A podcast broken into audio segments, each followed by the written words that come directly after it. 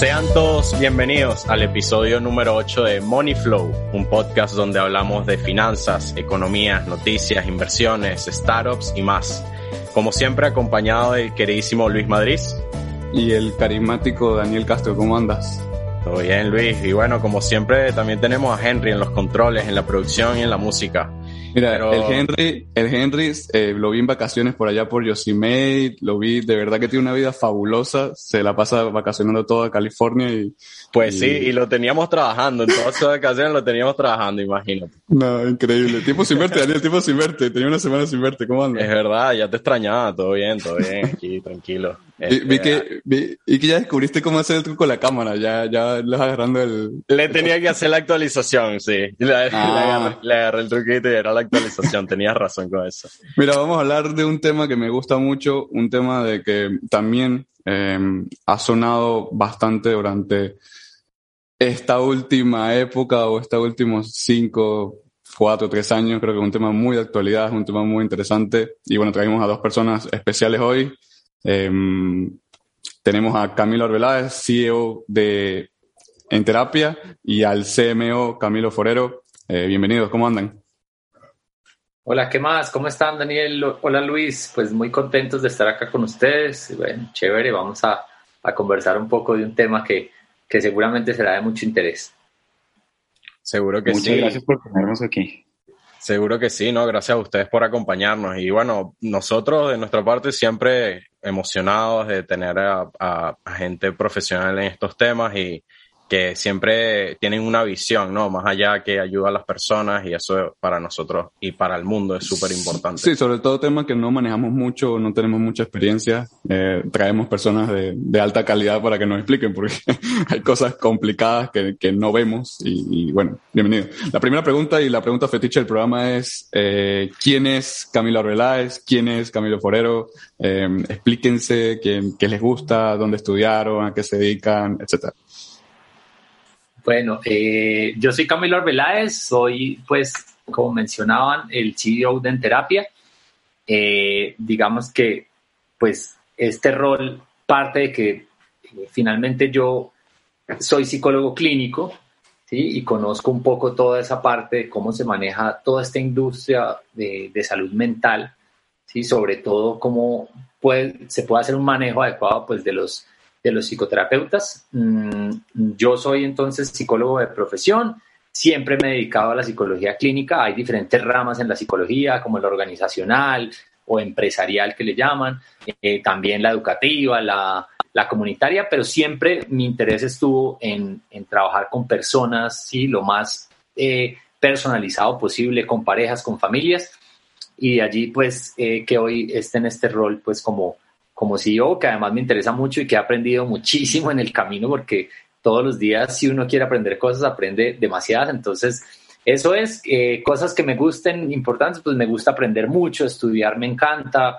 revisar cosas nuevas, eso pues me alegra muchísimo, me, encanta pensar en las personas, cómo generarles valor, ¿sí? cómo generar beneficios, eh, y eso pues creo que hace que, que uno cree culturas diferentes. Eh, también me gusta muchísimo la música, toco guitarra, me gusta también el deporte. Bueno, esas son como varias cosas ahí. Entonces, por mi lado, eso. ¿De qué equipo de fútbol eres? ¿De qué equipo?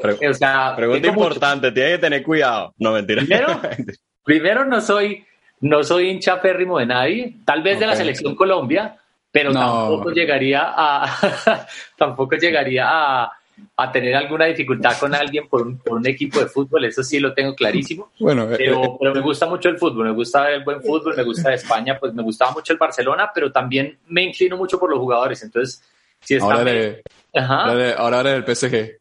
Me, me, ha gustado siempre el PSG en Francia. bueno, déjame decirte, yo, yo estuve, yo estuve viendo por primera vez en mi vida 60 70 minutos de, de, la Ligue 1, de, la, o sea, de partidos de, de, la Liga de Francia, nada más para ver a Messi entrar en la, en la ¿sabes? Con la nueva camiseta. Claro, claro. bueno, valió la pena, valió la pena. Sí.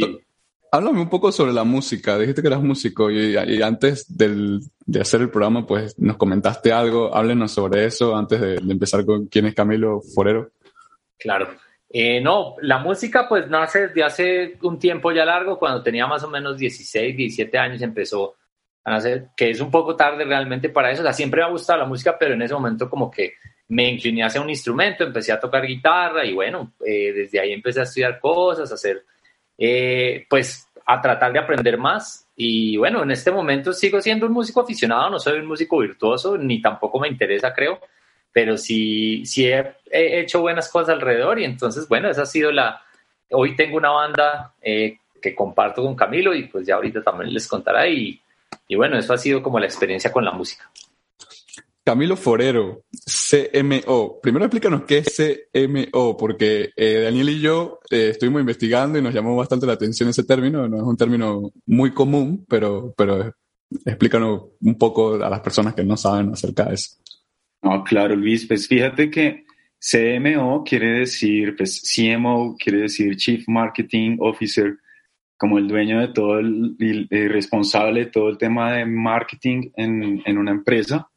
Entonces, pues, pues ese es mi rol precisamente aquí, es eh, todo el tema de, de, mercadeo, de contenido. Somos una empresa, una startup, pues, de, que hace bastantes contenidos entonces, pues la creatividad fluye mucho hacia eso y aprovechamos pues todo el conocimiento y la experiencia que tienen eh, nuestros psicoterapeutas, no solo Camilo Arbeláez, que, que ya dijo que, que, es psicólogo, sino los psicólogos que participan en, en, en terapia, quienes le damos voz y todo eso, eso nos encanta.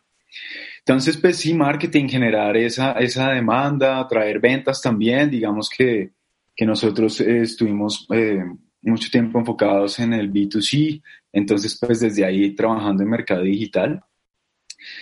Eh, eso sería lo que significa un CMO como tal. Entonces pues, pues sí ha sido como, como lo que me, me he especializado aquí, aparte pues de ayudar con otros temas de, de, la empresa, ¿no? Pues como, como cofundador, pues también soy representante legal, quiere decir que tengo que hacer muchas vueltas administrativas, firmas, todas esas cosas, entonces también esa es parte de mi responsabilidad.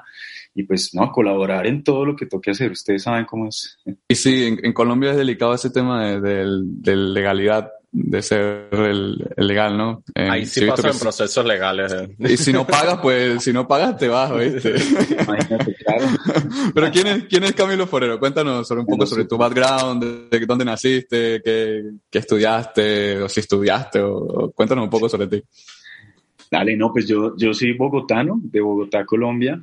Eh, pues yo estudié diseño gráfico, eh, me encanta, me encanta el tema, eh, pero pues me metí en el tema digital desde el principio, por lo que después terminé estudiando mercadeo y ventas, haciendo un máster en mercadeo y ventas para tratar de, de, entender en el tema macro, pues cómo funciona es, esta cosa realmente, ¿no? Porque pues yo estaba como la parte ya de la producción pero pues en, el, en el tema de mercado digital pues tienes que ya empezar a hacer estrategias, hacer creatividad basadas en estrategias y pues fue por eso que, que me interesó más ese, ese tema. Aparte también pues sí, como Cami decía, tenemos una banda desde hace ya 24 años, creo ya va a cumplir y pues yo soy el baterista, toco batería desde hace muchos años y pues no, la verdad que es mi, mi, pasión así también, pues como, bueno, como hobby, sí, porque mi pasión también pues es el marketing y también me gusta ayudar personas y por eso también estoy en este, en este mercado, sí, cuando Cami pues ya les va a contar cómo es la historia, pero, pero ese también me encanta, me encanta ese tema de, ayudar y es algo que es la base de, de en terapia. Hablamos, hablamos un poco de, estereotipos y, de verdad que eh, yo imaginaba de todo, menos guitarristas y banda de rock y demás, pero... Sí, era, yo decía, bueno, vamos a estar con el señor psicólogo, vamos a estar con sí, sí, el mercadeo, ¿sabes? No, Aquí vamos a, hacer, no, nada, banda de rock y todo, qué bueno saber eso, sí. Y creo que es genial que la gente sepa esto porque quizás la primera percepción al verlos es como que eh, son muy, muy eh, académicos o muy, muy, muy inteligentes y uno no se espera ese tipo de, creatividad o ese tipo de, exponencialidad por ahí. Eh, un poco, háblanos, eh, Camilo, háblanos un poco sobre qué es en terapia, que la gente entienda que es su, su negocio, que está basado en Colombia, que, que la gente vea y, y comprenda absolutamente todo lo que tenga que ver con su compañía. Perfecto. Bueno, pues en terapia es una plataforma tecnológica eh, en la que, digamos, buscamos transformar la vida de, en este caso, de los colaboradores al interior de las compañías, buscando que, que se consiga ese potencial ideal en compromiso de parte de la fuerza trabajadora, ¿no? de las personas que, o de los miembros de la organización. Esto lo hacemos pues a través de procesos de psicoterapia y orientación psicológica online, nosotros los llamamos excepcionales porque son realmente procesos de acompañamiento muy cercano, no solamente conectamos a una persona colaborador con, con un psicoterapeuta, sino que adicionalmente acompañamos ese proceso de una manera muy especial y eso es lo que, lo que nos hace diferentes también en este caso. Por eso todo el, el, el engranaje desde la tecnología para poder lograr que eso se haga de la, de la mejor manera. Entonces, eso básicamente es en terapia. Ok, ok. Este, para ver, este, ¿nos podrías contar un poquito cómo nació esta idea? ¿Quién tuvo la primera idea? No es que vamos, vamos, vamos a tener una batalla ahora que Camilo lo inventó, en realidad no queremos eso, pero este, sí queremos saber cómo nació la idea, este, y aparte de cómo nació, ¿qué hizo ese clic que hicieran que esto, esta idea no solo se fuera una idea, sino se materializara también? Perfecto. Bueno, pues esto es muy interesante porque, porque siendo yo pues psicólogo clínico, entonces la gente podría pensar, ah, no, ok, pues entonces hay una idea de, un psicólogo clínico y por eso se desarrolló la idea. Y en este proceso me di cuenta que, que finalmente uno solo, y por eso es tan importante para los, para los procesos de inversión, para este proceso de crecimiento, ¿sí? para lograr metas, es importantísimo un equipo. Y si uno no considera que es que son importantes diferentes personas en diferentes áreas, pues la cosa no resulta. Porque pasa muchas veces, entonces, no, mm, tantos psicólogos eh, trataron de montar una plataforma, pero pues es que les falta una cantidad de conocimiento alrededor, que por ejemplo para mí, eh, pues Camilo y en este caso Lucas, que fue nuestro socio también cofundador, él falleció en enero de 2020 en un accidente en, en una playa en Indonesia. Wow. Y él estaba con su familia, eh, nosotros, pues en ese momento estábamos incluso trabajando, levantando nuestra primera ronda de inversión. Íbamos a salir precisamente a, a, esa, a esa búsqueda de esa ronda de inversión y él fallece el 5 de enero del 2020. Eh, en una playa en Indonesia, él estaba ahí con su familia, una ola, pues se lo lleva y lastimosamente no solamente fue un golpe para en terapia y que eso digamos que fue lo, lo menos doloroso, sino eh, como hermano de vida, porque él era pues una persona, somos amigos desde hace muchísimo tiempo eh, y por eso digamos que se, se, se, logró consolidar la idea. ¿Qué pasa? Yo, esto resulta en un paseo con una persona que con la que empezamos la idea en terapia, eh, estábamos hablando y, y, empezamos, y él me preguntaba, bueno, pero usted nunca ha pensado en, hacer esto de manera online permanente, no sé, como para escalarlo. Y yo le decía, pues yo ya tengo algunos consultantes que atiendo online, pues puedo pensar también en, seguirlo haciendo así. Entonces me dijo que habláramos de la idea, ahí yo entonces hablo con Camilo, pensé, bueno, ahora sí pensemos en otras áreas que necesito. ¿Qué necesito? Entonces, no, necesito una persona que sepa realmente marketing, de comunicación, que sea una persona que sepa crecer esto y entonces ahí pensé en Camilo Forero y dije, bueno, y ahora la parte tecnológica, entonces ahí pensé en Lucas. Lucas trabajaba desde la parte de UX y UI, experiencia de usuario, pues también imagen. Y desde ahí entonces dije, bueno, estas son las dos personas que pueden sacar esto adelante conmigo. Yo puedo ayudar desde la parte clínica y ellos pueden eh, desde sus áreas mirar cómo hacer que esto se engrane. Hicimos eso, nos reunimos, empezamos a mirar, vimos un montón de, empezamos a ver todas las dificultades que eso podía tener. No, pero es que falta esto y falta lo otro pues pensando en una, en un, en un proceso ideal. Ay. Aló, aló. Te escuchamos. te escuchamos, te escuchamos, te escuchamos. Perfecto. Ah, perfecto. Eh, entonces, pensando pues en un proceso ideal, pero luego nos dimos cuenta que podíamos empezar por una página y empezar a ver que, quién estaba interesado en nosotros. Entonces, desde ese punto, logramos que, que, esta fue la historia muy, muy interesante y es que una persona desde el estado de Oman del Medio Oriente nos encuentra como primera persona, eh, primer consultante en terapia.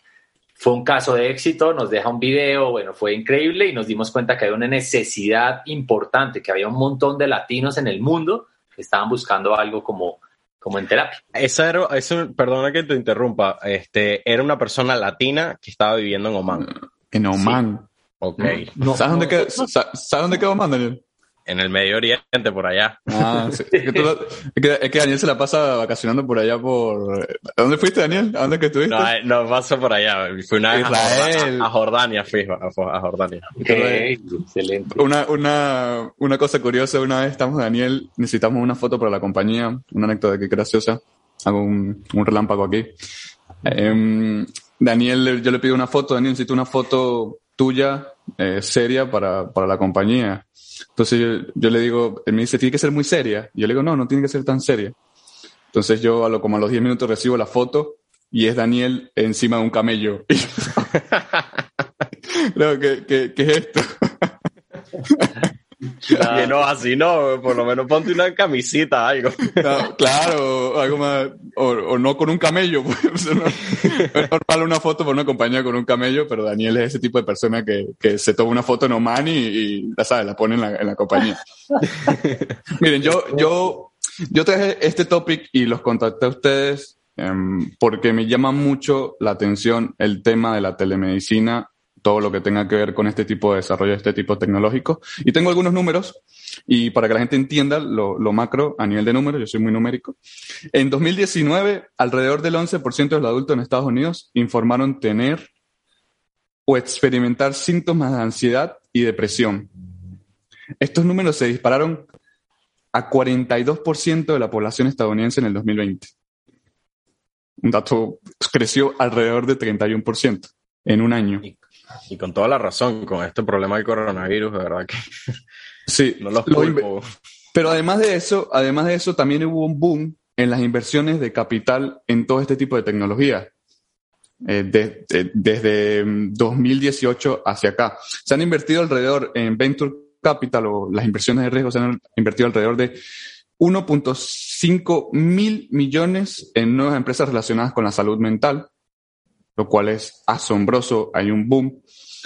Ahora hay siete unicornios de salud mental en Estados Unidos frente a dos que habían hace un año. O sea, hay cinco unicornios nuevos. Eso es asombroso. Para la gente que no sepa qué es un unicornio, pues un unicornio es una empresa que vale más de mil millones o, o en su market cap es mayor de mil millones.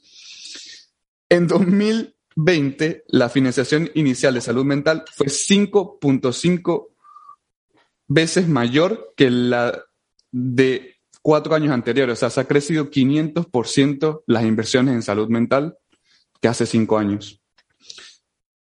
Y hubo 124 acuerdos con de inversiones, o sea, hubo 124 compañías fondeadas en el 2020 de inversión en salud mental. Eso es 100% más que el año pasado. Es un dato, eh, eh, o sea, ustedes lo pueden analizar en un aspecto numérico, es increíble el dinero que están invirtiendo en salud mental. Y creo que es un problema de, ¿sabes? Como el Next Billion User o el Next Billion Customer, de que nuestra generación, y hay memes y demás, no sé si has visto los memes y demás, pero que nuestra generación está, eh, sufre ansiedad, sufre depresión, creo que el aspecto COVID por ahí eh, se vio o, lo movió, lo aceleró mucho más rápido de lo que venía. Y quiero, quiero preguntarles, sobre todo, cuál es su modelo de negocio, pero además me encanta la manera como ustedes usaron la telemedicina y una vez lo anicharon a solamente ser psicología. ¿Por qué? Porque eh, generalmente la gente tiende a hacerlo muy macro, tiende, no, puedo ser eh, traumatólogo, puedo ser, ¿sabes? Como Oximity o Teladoc, no, traumatólogo, puedo hacer COVID, telemedicina, pero ustedes lo anicharon a un mercado que está en crecimiento, a un mercado que hay, digamos, entre comillas, poca competencia y en un mercado que también hay un apetito de inversión muy interesante. O sea, el mundo se está moviendo hacia allá. Así que bueno, cuéntanos un poco cómo, eh, cuál es su modelo de negocio, cómo, cómo ustedes, si son B2B, B2C, creo que tenemos noticias por ahí, siempre tenemos exclusivas, Daniel. Eso, eso es lo bueno de, de este podcast. Sí. Pues nosotros nos enfocamos en, en poder conectar los psicólogos con los consultantes que se encuentran en diferentes partes del mundo, ¿cierto? A través de esta plataforma tecnológica de la que hablamos. Pero no solo somos un marketplace, que eso pues desde ahí empezamos a, a diferenciarnos de, de, otros que simplemente lo que hacen es conectarlos y ya, ya, nosotros vamos más allá y en terapia es clave el proceso, ¿sí? Nuestro modelo de negocio va, eh, bueno, digamos que empieza en el B2C, ¿sí? Nosotros arrancamos, pues, como dice Camilo, una persona en Oman, ¿cierto? De ahí para allá hemos llegado ya a 46, 47 países, más de 320 puntas ciudades en todo el mundo, eh, donde pues el, el, mercado más fuerte de Estados Unidos, eh, de, más que Colombia, de hecho en algún momento Estados Unidos, tuvimos también buen mercado en Europa, todo eso. Eh, y pues lo que hacíamos fue conectarlo y vender pues eh, no solamente las sesiones de videollamada, sino también eh, los paquetes de las sesiones, para, so, sobre todo para generar compromiso del proceso. Por eso no solo lo creamos para vender y crecer, sino fue para generar ese, esa continuidad y esa fidelización, ¿sí? hasta que lleguen más allá. No solo haga una sesión, no haga dos, haga cinco por lo menos, haga diez, ¿sí? Y vea un cambio en usted, que eso es lo que en terapia eh, dice y se ha fortalecido. Ahí, pues, eh, ¿qué pasó? Pues el año pasado vino la pandemia, eh, nosotros conseguimos la primera inversión, pero pues la pandemia, así como decías de esos números tan maravillosos de inversión y todo, pues lo que pasó fue que también la competencia aumentó, de hecho, aún más en el B2C, porque eh, pues salieron muchas opciones, Sí, pues llegan también actores con, con, bastante dinero que pueden ofrecer servicios regalados, que es lo que nosotros no queremos tampoco, aunque nosotros también buscamos crear diferentes opciones para las personas. También pensamos en el psicólogo, ¿no? Nuestro modelo de, negocio también tiene que ver con el psicólogo para poderle pagar entre dos a tres veces más de lo que puede conseguir en un mercado normal. Bueno, entonces con la pandemia, pues, eh, y desde, desde el año pasado, de hecho, nosotros empezamos a incursionar ya con fuerza en el B2B, nosotros veníamos pensando en eso desde hace un tiempo, desde el principio también se nos había ocurrido como, ya sería bueno esto en las empresas. Realmente lo empezamos a probar en enero del, del año pasado, ¿sí? Eh, fue muy difícil, ¿sí? Por eso también nos enfocamos bastante en el B2C, porque el B2C sí creció, creció bastante. Pero llegó un momento en el que se estancó, se estancó llegamos a, a, un momento en el que ya no pudimos crecer más y fue porque salieron muchas ofertas de estas. Y coincidencia con que en el B2B, pues la cosa se empezó a mover más, empezamos a tener ya nuestros primeros clientes y pues igual nos costó un buen tiempo, después de seis meses, creo, unos cinco meses, logramos nuestro primer cliente, pero luego de eso por lo menos uno por mes. Ahora, pues en el 2021, de hecho, eh, se puso mucho más fuerte la competencia en el B2C y por eso eh, decidimos hacer un, un, pivote e irnos 100% hacia el, el, B2B para poder atender a esas empresas que cada vez empiezan a interesarse más y llegar más, ¿no? Nos hemos, nos hemos concentrado mucho en hacer marca, ¿sí? en que la gente reconozca en terapia o vean terapia de una forma diferente y con eso pues también vea la relevancia y diga, oiga, me gustaría tomar el servicio con ellos. ¿no? Entonces pues nuestro modelo de negocio ahora gira hacia el modelo empresarial donde pues eh, ya buscamos varias opciones, por ejemplo pues obviamente compra de, de, paquetes de sesiones pues más grandes, pero también pueden haber modelos de consumo eh, o también pues manejamos eh, convenios, ¿sí? manejamos convenios o alianzas ya para alianzas cuando ya son más profundas eh, pero sí, por ejemplo, los convenios han funcionado y en eso nos estamos moviendo. Permiso, Camilo. Este, esto que nos estás contando es cómo tú como CMO este, estás haciendo para llegar más allá, ¿no? Para eh, captar más clientes y, y, hacer conocer más la compañía. Esto es lo que está, este es, porque te quería preguntar, o sea, tú como CMO, ¿cómo haces para llegar a las personas? ¿Cómo haces para llegar a estas nuevas compañías a las cuales están. Me imagino, me imagino que eh, ustedes no son una, ustedes no son simples psicólogos, sino que también tienen o son una plataforma tecnológica. Imagino que tienen una data o un data de, mira, eh, quizás esto es mucho más efectivo o tiene mejores márgenes o cómo se dieron cuenta, me imagino que mediante data se dieron cuenta de, que era mejor negocio, no, no, no, me lo imagino yo. Pues, pues la verdad, eh, la decisión no fue solo, pues como CMO, fue decisión de toda la, toda la startup, ¿sí? Nosotros hicimos esa transición, de hecho, hasta en tiempo récord. Estamos impresionados de todo. Eh, ahí demuestra, de hecho, lo que es ser una startup, ¿sí? Poder hacer ese pivote así y no tener que complicarse tanto. Digamos que no, y, pues ya, yo, yo, en mi tema de marketing, para poder atraer a esas empresas y a usuarios como tal, pues digamos que, como les decía, somos una, una startup de contenidos y nos basamos mucho en eso, en darle valor a ellos, pero valor de verdad, o sea, porque pues uno puede hacer contenidos para, para Google, sí, y hacerlo con, la, con las palabras clave y bueno, funciona. No, nosotros verificamos con los psicólogos, sí, tenemos un equipo de reacción muy bueno, y, y, de ahí para allá pues empezamos a, a, crear contenidos que puedan viralizar, videos, sonido, por ejemplo tenemos un podcast muy bueno también que les invito a escuchar, que se llama Psicoterapia en tu vida, que encuentran en varias plataformas. ahí les damos tips a ustedes también por si quieren hablar de, de temas de, de, de, trabajo y también de temas de, la vida. ¿Cómo hacemos para enganchar? Pues nosotros sabemos que, que, todos somos personas, ¿sí? Y, y nosotros así por más B2B por más BP, CXO, CEO, etcétera, son personas que tienen eh, necesidades en ansiedad, depresión, problemas de pareja, problemas familiares, cargas, ¿sí? Entonces, por ahí es que eh, tratamos de entrar también, contando mucho valor. Daniel, Daniel sabe eso del tema de pareja y eso, lo pueden preguntar. De, de verdad que, sí, no tiene descuento o algo ahí para Daniel.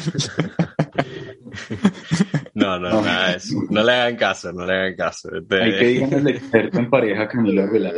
Ah, buenísimo. Especialidad, sí. No, miren, que, miren que el tema de, de, las parejas creo que, creo que es un tema muy, muy interesante. Creo que ustedes son personas experimentadas, pero la convivencia en sí es, es algo llamativo y es algo de que la gente no se enfoca mucho, pero si tú ves los datos del, del COVID y de todo lo que ha pasado, pues mira, el divorcio creció, eh, la gente se siente más sola, creo que socialmente, eh, les, voy, a contar algo muy, muy de lo que me está pasando a mí, y es que ahora siento que hay mucha gente alrededor de mí. Saben, por ejemplo, fui a un partido de los Yankees, ahí pueden ver la foto en Instagram, y cuando estoy entrando, la, cuando estoy entrando al estadio, sentí como ansiedad, o sea, sentí así como que, miren, me está pasando mucha gente al lado, siento que la gente está muy cerca de mí, hay demasiada gente aquí, o sea, ya siento de que, incluso ahora veo películas, no sé si les pasa, pero ahora veo películas y veo un montón de gente así reunida y digo, wow, esto fue antes del COVID. Y esta gente, sí usa máscara, coño. No, y, no, y por ejemplo, no sé si lo saben, yo sé que un dato aquí curioso, y es que Nueva York es la ciudad más sola del mundo, o sea, la gente es realmente eh, muy solitaria. Entonces tú ves que todo el mundo anda como en su mundo, o sea, es como, también toda la película esta de, mm, creo que es el, el, robot este de Disney, ¿cómo que se llama? Que es feo y, y se Wally, Wally, Wally, y tú sabes que la gente va como con sus carritos y su pantalla así, con, bro, Nueva York es tal cual eso, es como que cada quien va en su mundo y todo el mundo está metido. Y ahorita que hablaron del tema de la pareja, es, siento yo que ahora es más difícil socializar. No sé, porque, porque antes, no sé, antes, por ejemplo, si ustedes ven la historia, yo, la historia de mi papá, mis hermanos mayores, era que, bueno, ibas a una rumba, y, esta, y era esa, esa diferencia de hablar un hombre con una mujer y era complicado como que invitar a bailar a la chama y eso, pero es que eso ya no existe, o sea, eso ya no, ya no existe. Por ejemplo, eh, ya es como que simplemente le escribes un DM o le escribes el Instagram, estás detrás de una pantalla, ya no es el mismo valor. Yo, yo me acuerdo que antes invitar a salir o invitar a sacar a bailar a alguien era como, como era un reto, de verdad que tenía como que, que pensarlo, meditarlo, y creo que cada vez somos menos sociales bueno, desde, mi entorno, aquí en Nueva York, pues se ve que cada vez somos menos sociales y cada vez estamos como más distanciados y creo que el COVID hizo eso. Y, y voy con la pregunta y eh, me dirijo a la pregunta. ¿Cómo fueron los números de, de terapia pre-COVID, post-COVID? Cuéntenos si, si hubo un, una, no sé, un aumento de las parejas, hubo un aumento en, en las personas que están ayuda, ansiedad, porque de verdad yo siento de que, de que eso me pasa a mí y siento, y, y tú lo hablas con las personas y las personas sienten, o muchas personas sienten lo mismo. Yo tiraría a pegar de que antes de que ellos no den la respuesta correcta, ¿no? Yo diría que la depresión fue un factor súper, súper, este, fundamental, pues lo que de after COVID, después de COVID. O sea, la, sucedió muchísimo aquí en donde yo vivo que, bueno, la depresión fue algo, la gente ni siquiera ahorita quiere salir, o sea, es como que, no, ya, o sea, sí, salen así un día y tal, pero ya se resguardan otra vez. Es, que, tú lo, es que tú lo ves con, la, con el aumento de la venta de cigarros de las empresas de, de, de, cigarros, perdón, las empresas de alcohol también aumentaron sus ventas, entonces no tú patrocinio, disclaimer. disclaimer, pero sí tú ves el aumento de ese tipo de compañías y cómo han crecido esos negocios y te das cuenta y dices, wow, de verdad la gente empezó a ver más, la gente empezó a fumar más, me imagino que, no sé, no hay números de Goga, pero me imagino que la de Goga también aumentó y, y, y eso genera problemas. Es, es, una, es una realidad. No, no, tranquilo, aquí, aquí hay libertad de expresión, podemos hablar de lo que sea. Eh, así que, eh, sí, sí, no, sí, cuéntenos, cuéntenos, ¿cómo, ¿qué creen ustedes? ¿Qué, qué fueron que las cosas que más se empezaron a ver antes empezaron, del COVID y después del COVID? ¿Y qué empezaron a ver más ustedes? O sea, ¿qué, qué vieron? ¿Parejas o vieron personas solas? ¿O, o cuál fue el, digamos, el, la data que tienen ustedes pre-COVID, post-COVID? Entonces, Camilo. Sí, bueno, digamos que hablando de, de, esos temas como tal, vimos un cambio muy interesante porque la data de, de en terapia hablando de, de, síntomas, ¿sí? sí, sintomatología, por decirlo así, iba siempre punteando hacia el tema de, de ansiedad y de pareja, siempre. Eh, pero desde el, el año pasado eh, bueno, después venía, hay otro tema que es ansiedad, pero de, otro, de otra forma, y depresión venía de abajo y luego familiar. Con, la, con el COVID lo que vimos fue un cambio que fue muy interesante, donde la depresión fue lo primero, pero se la comió, o sea, prácticamente hasta casi el 50% de las personas que llegaban ya manifestaban depresión. Wow. Entonces, no, pues ansiedad de pronto por la casa, no, depresión. Y luego el, el, la segunda simatología pareja, sí, está ahí, pero también muchos adolescentes, adolescentes buscando, cosa que nos dejó pues muy impactados porque, porque pues eh, no los podemos atender a todos, generalmente ellos buscan sin, sin contarle a los papás, sin tener dinero para pagar, ¿no? Entonces, pues bueno, ahí nosotros tratamos de ayudar de los que pueden ingresar, porque todo con el consentimiento de, la persona encargada, ¿cierto? Que ese es como el, el, tema, ¿no? Legalmente no podemos atender a menores de edad sin el consentimiento informado, ¿sí? firmado por esa persona. Entonces, pues logramos atender a algunos, pero muchos los atendemos con contenidos, por decirlo así. Pero eso, eso también fue algo que impactó bastante el equipo, el crecimiento de, de adolescentes buscando eh, ayuda.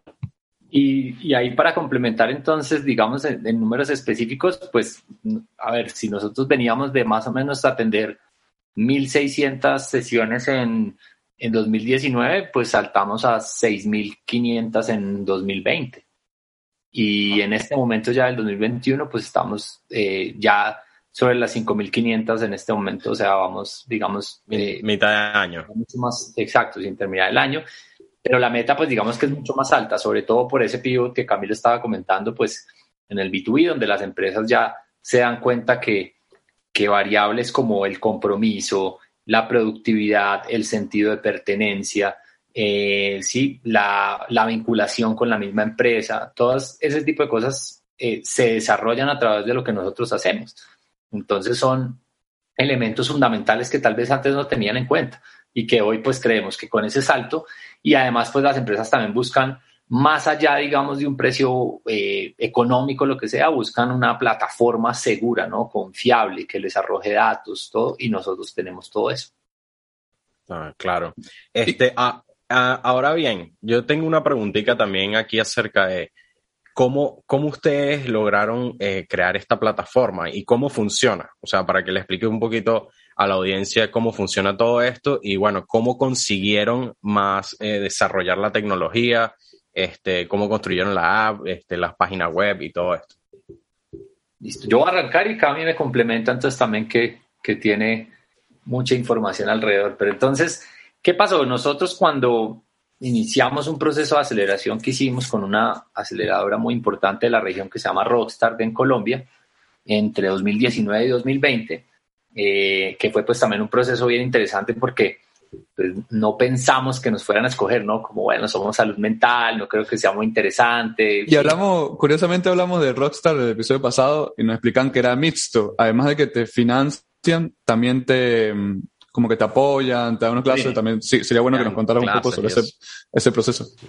Bueno, listo, de una. Entonces, nosotros después de, de pues pasar un periodo ya de haber levantado algo de, de, capital con familia de amigos, que es como la primera entrada que uno tiene, uno nadie más va a creer en uno que no sean las personas que lo quieren a uno.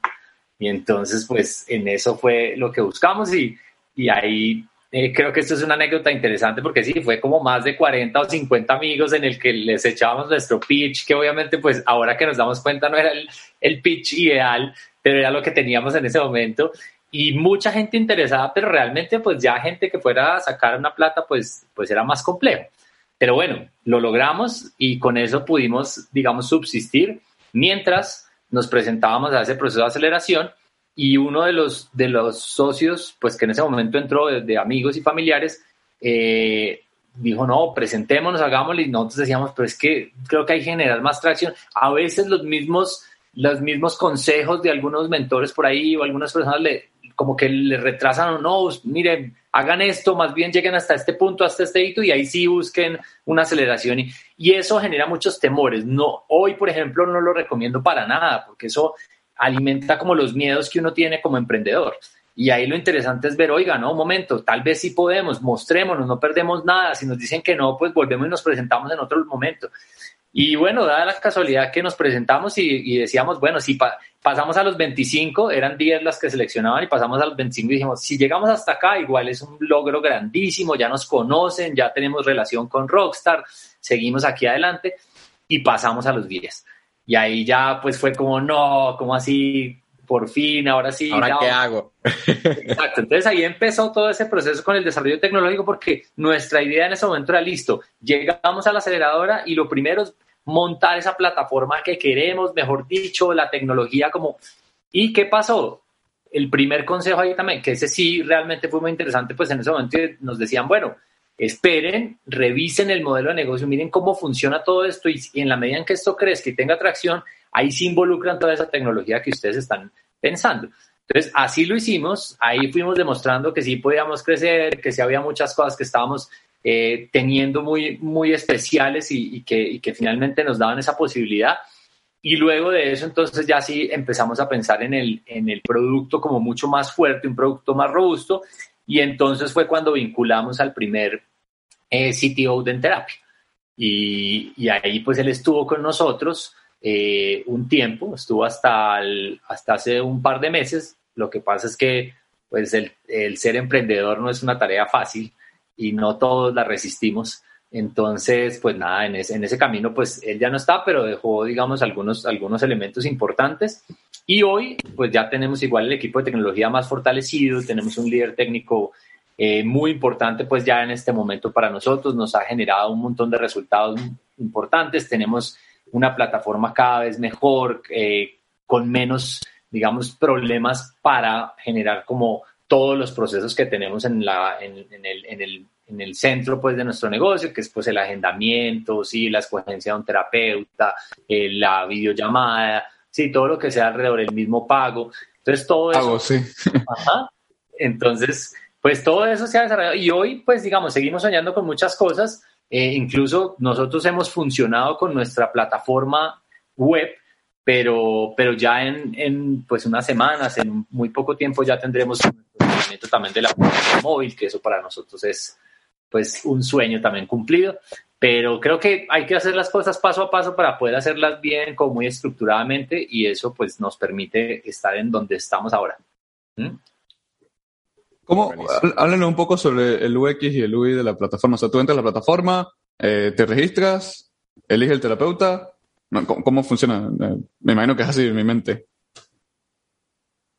Si pues haces, apenas eh, ingresas a en terapia, pues en este momento tienes la opción de hacer un match donde puedes encontrar un psicoterapeuta según unas preguntas que te hacemos.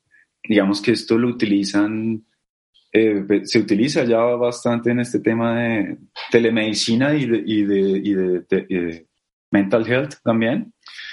Pero nosotros pues lo lanzamos el año pasado, lo hemos hecho bastante mejoras. Ahí es donde digamos que acortamos la cantidad de preguntas, por ejemplo. Entonces haces solo tres, respondes tres preguntas. Em, también escoges el servicio que quieres, si es videoterapia o chat terapia, así se llaman nuestros servicios. Em, luego de eso te, te, te da dos, dos, dos, opciones, tres opciones mínimo, ¿sí? De psicoterapeutas que están afines a ti y los cuales te pueden atender en el, en el menor tiempo posible. Tú seleccionas con ellos agendas y luego procedes al tema del pago y pues ya la confirmación. Ahí pues eh, luego de eso pues ya entras a, a una plataforma eh, pues ya como una sección tuya de usuario donde puedes ver pues que la, está agendada, ¿cierto? Está programada la, la, la, siguiente consulta y también pues te recuerda que, que, hagas la siguiente programación y tienes algunas cosas, pero ahí es donde más hemos trabajado y es donde Camilo les, les, les contaba hace un momento, ¿no? Todo el tema de la nueva plataforma web y pues la aplicación que también nos va a ayudar bastante. Me, gustó mucho y, y, y, puse a mi novia como rata de laboratorio a, a ver eh, si mi novia está escuchando esto, que es fan del podcast. Me di cuenta de algo que tienen sus consumidores, ¿no? Eh, la gente, Daniel, para que lo entiendas, porque yo sé que ellos ya lo saben, pero tú no lo sabes, la gente entra a la plataforma y tú te registras y eso, pero cuando hay una cierta fricción del consumidor cuando va a hacer el pago, Generalmente la gente entra dos, tres, cuatro veces, se lo piensa para hacer el pago. Y es algo curioso, es algo curioso. Eh, de verdad me llamó mucho la atención porque no es como comprar un zapato, ¿no? Porque sabes que el zapato tú entras y sabes qué zapato quieres, la talla, compras y una vez pasa la tarjeta. En cambio, cuando tú vas a hacer terapia cuando tú, o cuando, o cuando tú vas a hacer este tipo de, de pago, tú lo piensas, ¿no? O sea, yo me di cuenta que ella lo pensó varios días y entró varias veces a la página. Y, y, y luego ella me dijo, Luis, yo entré varias veces y pensé en hacer el pago, no. Hasta que un día dije, bueno, sí, ya hice el pago. Pero es, es, es muy curioso eso en este tipo de, de plataformas, en este tipo de startups o en su tipo de mercado, porque yo dije, wow, si ella es así o si ella hizo esto, pues me imagino que la gente lo la hace. mayoría de las personas lo hacen. No, y tiene todo el sentido del mundo, porque en verdad es, es, un servicio, pues más que un producto que tú quieres o algo, es un servicio y tú dices, bueno, ¿será que me va a ayudar? ¿No me va a ayudar? ¿Ustedes qué tienen por decir, Camilos? Sí, no, yo complementando a lo, a lo, de, a lo que estaba mencionando Camilo, pues que precisamente, digamos que nosotros no llegamos hasta ahí porque podríamos llegar hasta ahí, bueno, lo conectamos, ya pagó la persona y listo. Eh, nosotros incluso empezamos a aparecer y ahí es donde está el trabajo de Cami, que es fundamental, y de todo el área de marketing y comunicación. Y otra área que tenemos que se llama apoyo al consultante, que es muy interesante porque están apareciendo en diferentes momentos. Así la persona, digamos, no de pronto no haya querido eh, comprar o acceder a una, a una terapia en ese momento, pues puede acceder a contenidos o le empezamos a enviar algunos correos y cosas que de pronto le empiecen a llegar y decir, ay, oiga, esta gente sí, sí está ahí. O sea, no les interesa, porque es que no es, o sea, en realidad es así, o sea, de corazón nosotros no nos interesa vender sesiones, nosotros nos interesa transformar la vida de las personas, eso es algo muy importante para en terapia. No estamos pensando en, en únicamente exclusiva, ah, listo, no, perfecto, una persona nos compró, no, ¿qué tanto esa persona obtuvo resultados? ¿Llegó a lo que quería? ¿Cómo nos retroalimentó? ¿Cuál es el feedback? ¿Sí? ¿Hay un testimonio?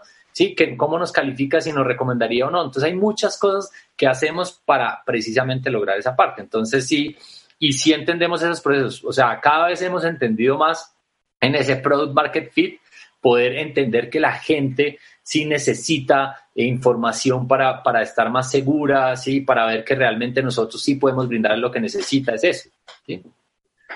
Y que, y que existe un, ex, estigma muy grande en este mercado, ese es el tema y por eso el equipo de apoyo al consultante, que son, es, nosotros lo llamamos así, pero es servicio al cliente, pues es uno de los equipos más corazón de terapia, pues más o menos dos a tres semanas se demoran las personas en dar una respuesta y los vemos venir y sabemos, ahí, ahí volvió.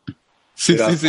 Ahí dice, hey, aquí estoy, ¿cierto? Entonces, dos a tres semanas, a veces más. A no, mira, y, y hay un estigma, y muy bueno que tocaron ese tema, porque yo creo que nuestra sociedad, y sobre todo en Latinoamérica, tenemos un estigma, y, y yo sé, y discúlpenme los representantes que están escuchando esto y se sienten identificados, pero la mayoría de representantes, recuerdo yo, eh, de mi experiencia personal, pues mi papá siempre me recomendó ir al psicólogo, desde niño, de niño. Mi papá es deportista, fue jugador de la selección nacional de fútbol, de Venezuela, jugó allá con el pibe, tiene fotos con el pibe y todo. Y mi papá me, me hablaba siempre de las fortalezas mentales y cómo él pudo haber sido mejor si hubiese trabajado su cabeza. Entonces él siempre me decía de que los psicólogos, pero mi papá, mi papá era una persona muy inteligente, es una persona muy inteligente, papá saluda. Eh, Y, siempre y eh, existía el estigma y me decía que la gente en Venezuela pensaba que si tú ibas al psicólogo eras un loco. O sea, era como que la gente que va al psicólogo es una gente loca. ¿No? Ese, es el estigma que tenemos como sociedad y la mayoría de representantes en nuestro país, en nuestra cultura, bueno, yo lo hablo de Venezuela, me imagino que en Colombia es muy parecido, pero existe esa fricción de que, mira, si tú vas al psicólogo, eres un loco, tu, tu mente no, no, no estás bien. Es cierto. Y la gente, y yo creo que, y, y, yo lo hablaba de esto en una, en una fiesta aquí que tuve en mi casa, hablaba de que, de, ¿sabes? Este tipo de teorías conspirativas que pongo mi pizarra ahí y empiezo a anotar. Hablaba de que, eh, ¿sabes? Yo, yo estudié psicología en el, en el college, porque mi college en, en economics, pues tienes que ver, es, es una ciencia social. Tú tienes que entender la mente, entonces te pones a estudiar psicología. Y recuerdo mucho una clase que dio un profesor de las zonas oscuras, las zonas eh, claras, por así decirlo. Y, y, mi papá siempre dice, y mi papá siempre lo decía, todo el mundo tiene su zona oscura, ¿ok? Quizás todo el mundo tiene algo que no ve y en verdad el psicólogo te ayuda es a transformar eso y, y, a, y a mejorarlo, porque si no, siempre hacer esa costumbre y siempre hacer como, no te vas a crecer, ¿no? Eh, esa es mi experiencia personal con, con, ese tema del estigma y creo, no sé Daniel, pero no sé si tu papá te dijo a ti alguna vez, mira Daniel, estás loco si vas al psicólogo, ¿cómo lo ves tu papá? No, a mí, mi papá, mi papá no me, nunca me habló de eso, pero mi mamá me, me eh, contándote mi experiencia, ¿no? Mi mamá una vez me estaba llevando, me empezó a llevar al psicólogo y yo odiaba ir al psicólogo porque er, es eso, o sea, la cultura en Venezuela es como que, mano, yo no lo decía a nadie que yo estoy en el psicólogo, ¿me entiendes? O sea, ni vaina. Entonces, entonces, en verdad fue así. Estuve un, un, par de meses o algo y bueno, a la final yo no sabía que me estaban tratando de ayudar, pero, pero sí, me, sí me ayudaron porque en verdad la final, o sea, estaba chiquito también, tenía que ser yo 11 o 12 años.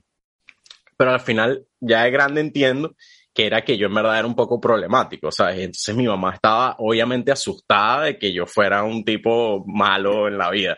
Entonces eso era el fondo de la cosa, pero yo en ese momento yo no sabía qué estaba pasando, yo, pero ¿por qué tengo que ir al psicólogo? Yo no estoy, yo no estoy loco, ¿sabes qué pasa?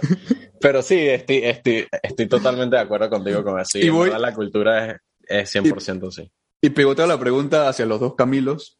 Eh, ¿Cuál ha sido sus zonas oscuras ¿Cuáles son sus zonas oscuras que a usted le ha tocado trabajar más o ha sido psicológicamente en este proceso, sobre todo en el proceso de emprendedor, cuál ha sido como ese eh, parte de psicología que usted ha mejorado? Porque yo imagino que los psicólogos también tienen, ¿sabes? Los psicólogos también necesitan psicólogos, ¿no? Eh, aunque, aunque suene muy, aunque suene muy raro, pero yo creo de que también es una parte importante que ustedes trabajan y cómo ustedes, eh, cuáles han sido sus zonas oscuras o si, si, nos pueden contar, no, no, tranquilo, si no quieren contar no pasa nada, pero sí me gustaría preguntarle a ustedes cuál ha sido como ese fracaso, ese dolor que tuvieron, esa experiencia que les ha marcado, que dijeron, bueno, tengo que crear esto, tengo que hacer esto, ¿qué, ha sido la, la, zona oscura de cada uno de ustedes dos? Bueno, pues eh, empiezo yo, eh, pues digamos que yo, yo siento que uno como ser humano sí tiene que trabajar todos los días y sobre todo, pues reconocer, digamos, en qué, en qué es lo que realmente uno pues está fallando, en qué no está funcionando y evaluarse a uno mismo para poder como cambiar esas cosas. Es como el ejercicio que uno, pues yo considero que hay que hacer personalmente y en ese sentido, pues siempre hay cosas que, que trabajar, siempre. Eh, y si no las encuentras, pues creo que hay un problema. ¿no? Cuando uno no encuentra, si uno, si uno se observa a uno mismo y dice, no tengo en nada que trabajar, no tengo en nada que, que ser mejor, pues creo que ahí hay un problema ya. Entonces, eh, para mí, pues ha habido muchas cosas en, en, términos de, todos nosotros tenemos modelos de aprendizaje a través de nuestros padres, cosas muy buenas en general, la mayoría pues muy interesantes, pero también vemos cosas en, de aprendizaje que necesitamos cambiar, porque si las repetimos como ellos, tal vez funcionarían de la misma manera y vemos como de pronto nuestros papás, las personas de las que aprendimos también cometen errores alrededor de eso. Entonces creo que es cambiar un poco eso. No es fácil, es un, es un trabajo de todos los días, ¿sí? de ser muy consciente, de entender, oiga, esto no me está sirviendo. y por ejemplo, puntualmente yo era una persona muy orgullosa y siempre digamos que eh, desde ese punto de vista entendía todas las cosas desde mi lado.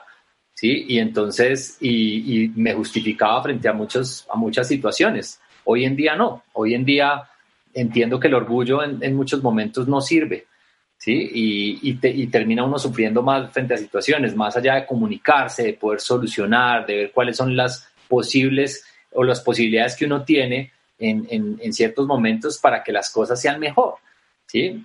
Y, y, eso, digamos que trabajar en las relaciones con las personas siempre, ¿sí? Más allá de, de, buscar un beneficio, lo que sea, es como trabajar en fortalecer esas relaciones. Creo que eso son cosas que, que uno tiene que hacer todos los días. Entonces, eh, creo que eso me ha servido mucho, como digamos que mi zona oscura ha sido de pronto eso y en esa medida también de pronto la terquedad en ciertos momentos que como emprendedor sirve mucho, pero también en otros momentos no sirve para nada, ¿sí? Y hay que ser flexible, hay que adaptarse, ¿sí? Hay muchas cosas ahí alrededor. Entonces creo que eso, eso por ahí eh, es lo que he aprendido y, me ha servido muchísimo.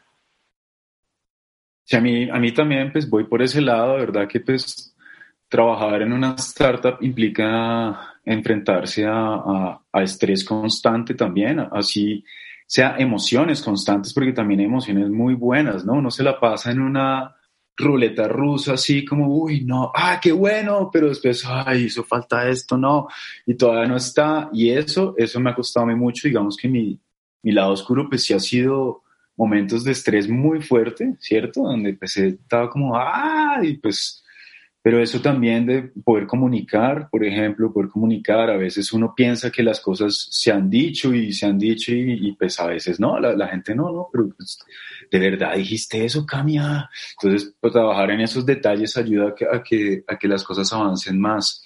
A mí, por ejemplo, sí me, me costó muchísimo eh, también el tema de la paciencia, ¿no? Esperando la tecnología, todo eso, pero, pero pues las cosas van llegando al final, porque toca también tener en cuenta eh, los tiempos, los tiempos de todo. Si uno quiera que las cosas sean ya, no siempre se puede todo para allá y, en eso pues también está la medida de la, de la frustración que uno puede manejar.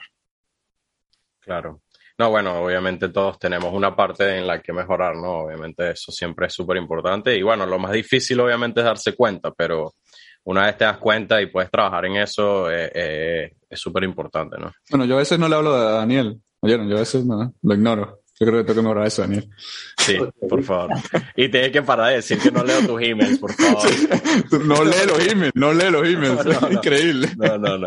Tú no te das cuenta de, las cosas, pero bueno, aquí tengo más preguntas sobre eh, en, terapia. Este, nos hablaron un escuché, bueno, no escuché, hablar un poco sobre esta rockstar que, lo, que los ayudó así como en la ronda de financiamiento y eso.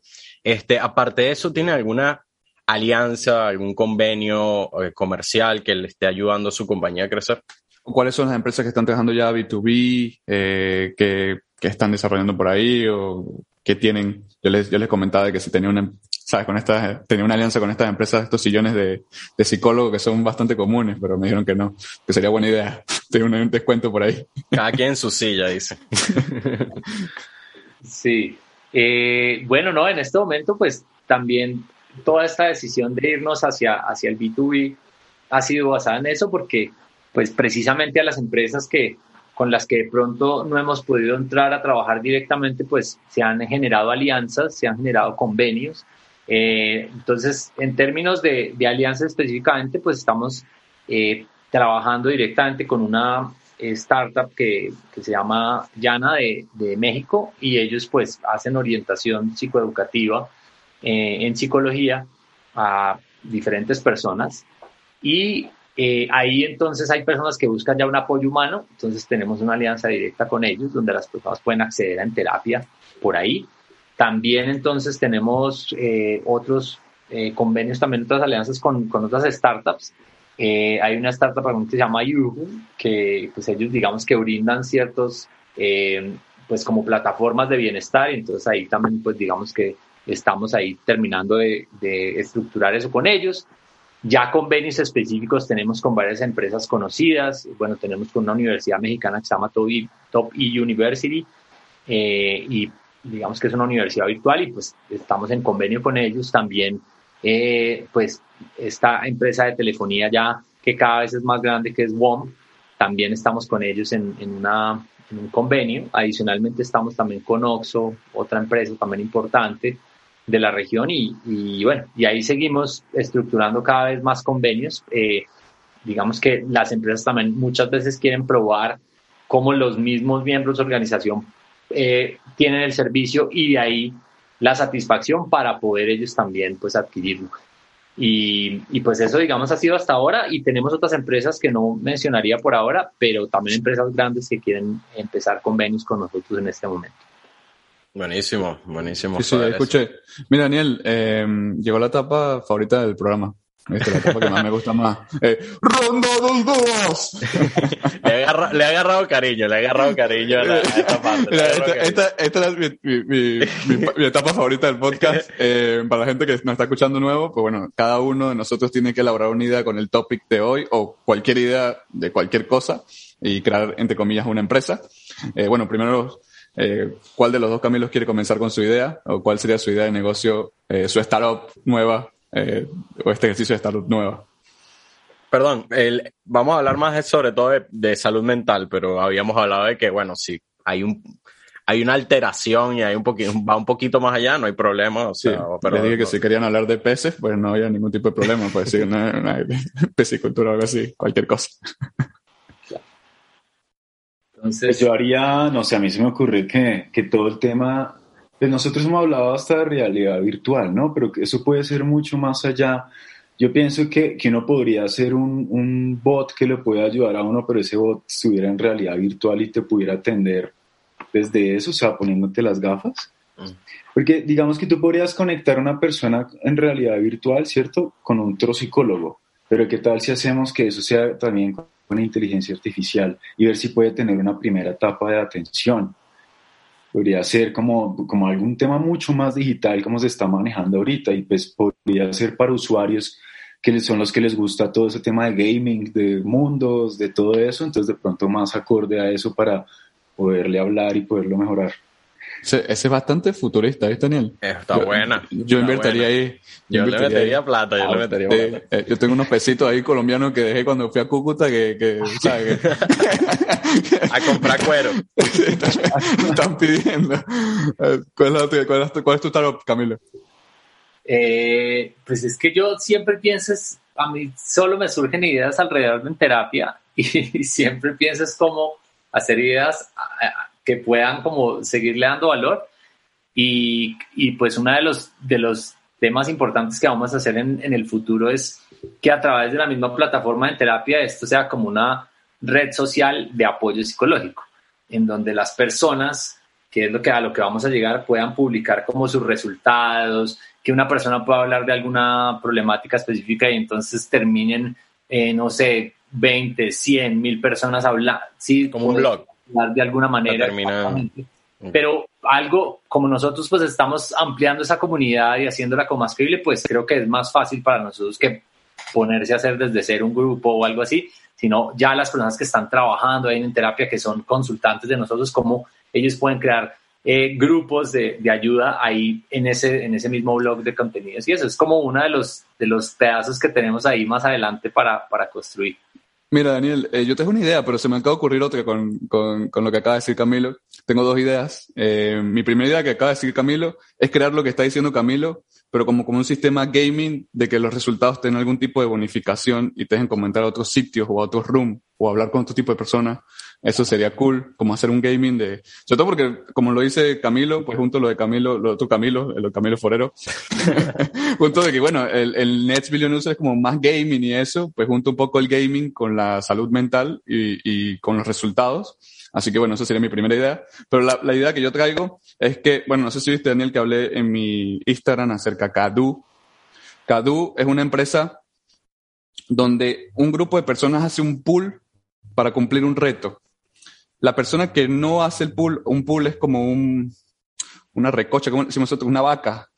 una recolecta. Una recolecta de dinero, ¿ok? Y tiene que cumplir una meta, ¿no? Generalmente deportiva, o sea, yo, eh, se juntan 10 personas, pagan 50 dólares y el pool es de 500 dólares. Para, no sé, estas personas tienen que cumplir este mes, correr 50 kilómetros. Si las personas que no cumplen o las personas que no cumplan este reto, digamos que son dos, los 100 dólares que estas dos personas perdieron se reparten entre los otros participantes. Es una dinámica muy interesante. Entonces yo dije, wow, ¿por qué no llevar esto a otros lados como puede ser terapia? ¿por qué no llevar esto de lo que puede ser en terapia y transformar en terapias grupales este tema? Porque a la gente le cuesta ir como, no sé si te ha pasado, pero la gente como, yo me imagino que también le pasa a ellos, la gente le cuesta ir como a la segunda cita, y a la tercera cita, y a la cuarta cita. ¿Sabes? Es, complicado que una persona sea constante. Entonces, para que la persona sea constante, pues le pone como un, un incentivo a que vaya. Y si, y la persona que pierda o la persona pierde el dinero y la gente que va, que es responsable, pues gana el dinero. Y además reciben terapia. Es como un doble, es como una doble bonificación. Así que bueno, esa, esa fue la idea que se me ocurrió. Así que, que, dije, wow, esto lo puedo hacer con en terapia. ¿Cuál es tu idea? Ok, pero tienes que escoger porque ya dijiste dos, eso no vale, tienes la ventaja ahora. bueno, bueno, pero es que a veces la creatividad vuela. Hoy, estoy así creativo, ¿sabes? Es verdad, es verdad, vamos a hablar así. Igual la gente siempre nos va, es la que va a decir. Igual la gente solo me quiere a mí, Daniel. ¿Viste? Ahí tengo un problema de ego, pero. no, no. Este, a ver, yo había pensado algo, en verdad, en verdad, mi primera idea había sido algo más eh, de, de, investigar un poco, pero necesita mucha más investigación y mucho más este, educación eso. Y era en cuanto a los alucinógenos, que bueno, sabiendo que veníamos a, esta, a este programa hoy, había investigado y, y bueno, había leído bastante sobre que eso es un tema que se está tratando ahorita con la psicología, que son los alucinógenos, sobre todo con los hongos. Pero X, ese, ese tema lo deja a un lado porque es un poco, necesita mucho, mucha investigación todavía. Este, la que tengo para hoy eh, es acerca, eh, o sea, es para tratar un poco la depresión, ¿no? Entonces, no sé, era como una especie de crear un, lo que está diciendo Camilo, un grupo, eh, como un blog, pero no un blog así de como que, bueno, me voy a meter y leer a ver qué dicen, sino eh, un blog donde la gente interactúe, este, haga amigos, este, no sé, creen actividades como que, ok, vamos a, crear un grupo, hacemos como un grupo de Facebook. Como, vamos, vamos a comer hongo, cosas así. Vamos a comer hongo, a un rato. no, mentira, mentira. Este, pero sí, algo que trate más la depresión, algo así como un grupo donde tú puedas este, sentirte cómodo en cosas que tú hagas especialmente. Por ejemplo, si eres un jugador de fútbol como tú, Luis, que, que juegas para el Madrid, no, mentira. Este, este, bueno, te haces un grupo y bueno, nada, todos van a jugar fútbol y esas cosas yo creo que tratan bastante la, la mente de las personas y ayudan a las personas a, a crecer y a despejarse un poco, pues. Me, me, gustaba más la del hongo, ¿viste? Porque yo creo que hay estudios científicos del hongo, ¿viste? Y sonaba como más atractiva, así como que. Sería interesante que hace un grupo y que todos vamos a meter unos hongos el sábado y tal, y todos se van para el...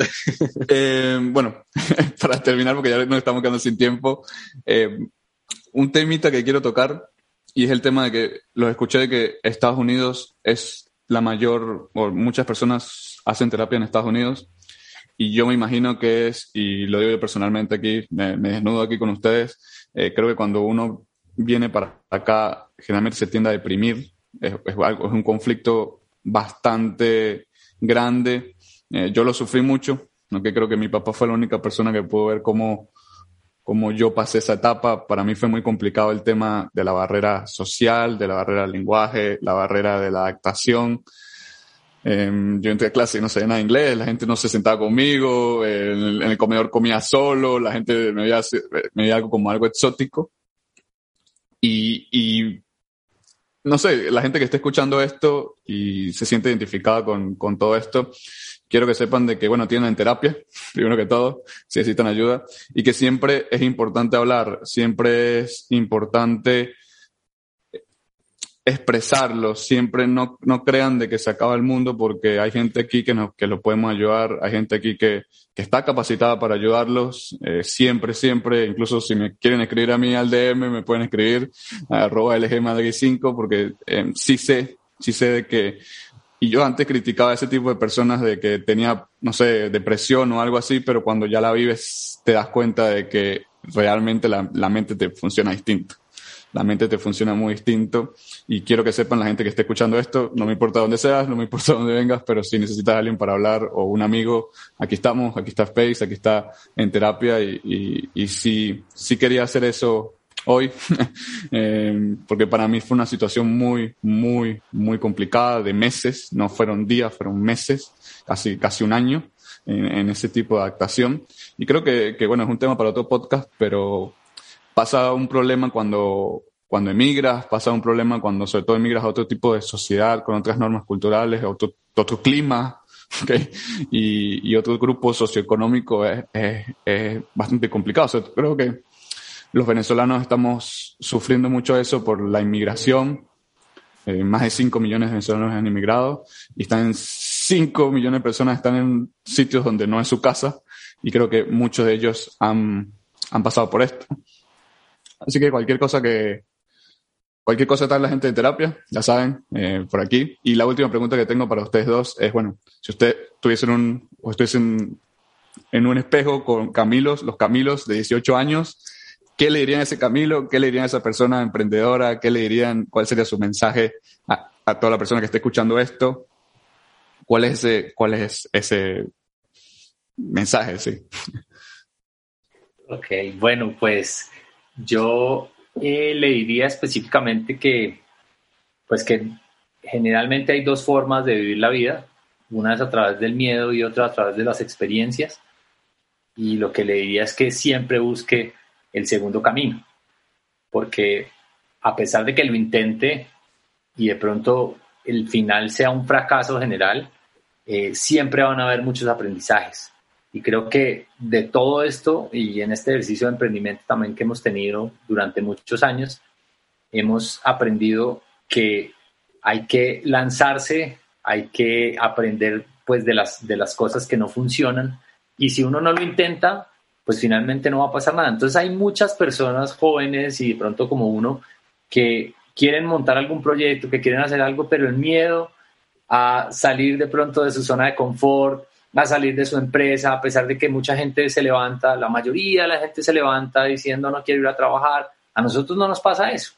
¿sí? Tal vez nosotros no tenemos la estabilidad económica que tiene mucha gente, pero nos gozamos esto y, al final esto tiene una, digamos, un, una recompensa impresionante en muchísimos aspectos de la vida. Entonces, eso es lo que yo les diría, eh, buscar siempre la experiencia. Experimenten, ¿sí? No miren las cosas desde el borde de la piscina, métanse al agua y experimenten y después de eso sí deciden si quieren estar o no. Ese sería mi consejo para, para el Camilo de 18 años. Increíble. Buenísimo. Y señor Camilo Forero, cuéntanos. Pues yo, yo le diría que, que, crea, que crean en, en, en, el mismo. Creo que, creo que eso también resume un poco, o viene a lo que dice Cami, pero, pero es algo que, que nosotros no siempre lo vemos y es que somos capaces de hacer cosas. Y es como, oiga, ¿será yo, yo algún día, será que haré una empresa? ¿Será que soy capaz? yo no, yo no sé, yo no creo. Vamos a ver qué voy a hacer. De hecho, yo a los 18 años estaba en una etapa, pues ya estaba estudiando y todo, pero, pero sí estaba un poco confundido. El caso es de creer, de creer en uno mismo, creer que es capaz, creer que puedas realizar y, llevar las cosas a, a, otro lado. Si yo les digo hace dos años, no creía que en terapia hubiera estado acá en este punto. ¿sí? En este podcast, hablándoles de un pivote con empresas, ¿sí? Era, era algo hasta medio, ¿sí? Eh, como, como difuso. Y lo otro que le diría es, hágalo ya, que eso también fue algo que, que hasta en terapia nos pasó. Sí, hubiéramos podido haberlo hecho antes, sí, pero obviamente teníamos que, que tener en cuenta varias cosas que pasaron en nuestras vidas. Pero sí me refiero a todas las ideas, hacerlo, hacerlo de una vez, ver si funciona, ver si no. Obviamente, pues con, con, buenas técnicas, es decir, probar barato, probar en pequeño, todos esos temas, pero, pero hacerlo. Buenísimo también, gracias por su respuesta, de verdad que inspiración para muchos, este, incluyéndonos a nosotros. Eh, pero bueno, antes de terminar el programa, siempre nos, nos gusta eh, preguntarles a ustedes si tienen una idea más, algo que comentarle a la gente y, por supuesto, eh, redes sociales, cómo los contactamos, cómo los encontramos, en dónde. Abran su banda de rock también. Eso también. Hay gente también que, le gusta el rock, ya saben, el en, disco. En Spotify ya saben dónde conseguirlos. no, eh, pues nada, eh, eh, pues no, primero pues muy, muy interesante hablar de, de este tema de, de, de, la salud mental, hablar de en terapia, sí, para nosotros como decíamos es una pasión y, y, pues queremos que cada día más personas sepan que existimos, que estamos ahí. Eh, si, por ejemplo, una persona en la empresa sabe y habla, ay, mire, es que esta gente nos, me puede ayudar y puede ayudar a una cantidad de gente en mi compañía, eh, ¿cómo los contactamos? Entonces, pues ahí, digamos, están todas las formas, están, está la página de nuestras redes sociales, que entonces ya dejo a Cami para que se las diga, pero eso sería. Ok, cuéntanos, Cami. ¿Cómo lo pues, encontramos? Yo, igual quiero invitar a todas las personas que, nos están escuchando a que si sienten que lo necesitan, busquen ayuda. Eso es algo que decimos en el cierre del podcast. Busquen ayuda, sea con quien sea, ¿verdad? Psicólogo en su zona, ¿sí? Puede ser presencial, puede ser online o en terapia, ¿sí? Pero hay muchas opciones. Hasta coaching, ¿sí? De, verdad hay muchas opciones, pero hablen, busquen ayuda, ¿vale? Y por eso también, pues aquí les dejo nuestros canales en terapia.co, es la página en terapia.co. En, en las redes sociales nos encuentran en Instagram como arroba en terapia co pegado o en Facebook y LinkedIn como ah, eh, en terapia.co. También en, eh, les recuerdo el podcast Psicoterapia en tu vida, que les puede ayudar muchísimo. Y también búsquenos en las redes sociales y el blog, que de verdad que creamos contenidos muy buenos, que por ahí también pueden empezar a buscar y encontrar ayuda. Bueno, este, algo que yo, Aquí abajo le dejamos todos los, links de terapia. Generalmente ponemos siempre las cuentas y todo. Cuando escuchen el podcast lo tienen. Eh, también, bueno, decirle a todas las personas que nos sigan, sigan el podcast, eh, sigan, em, también que nos sigan en Spotify, Apple Podcast, eh, también estamos en Google Podcast, estamos en Amazon, estamos en todos lados. Vayan y sigan el podcast.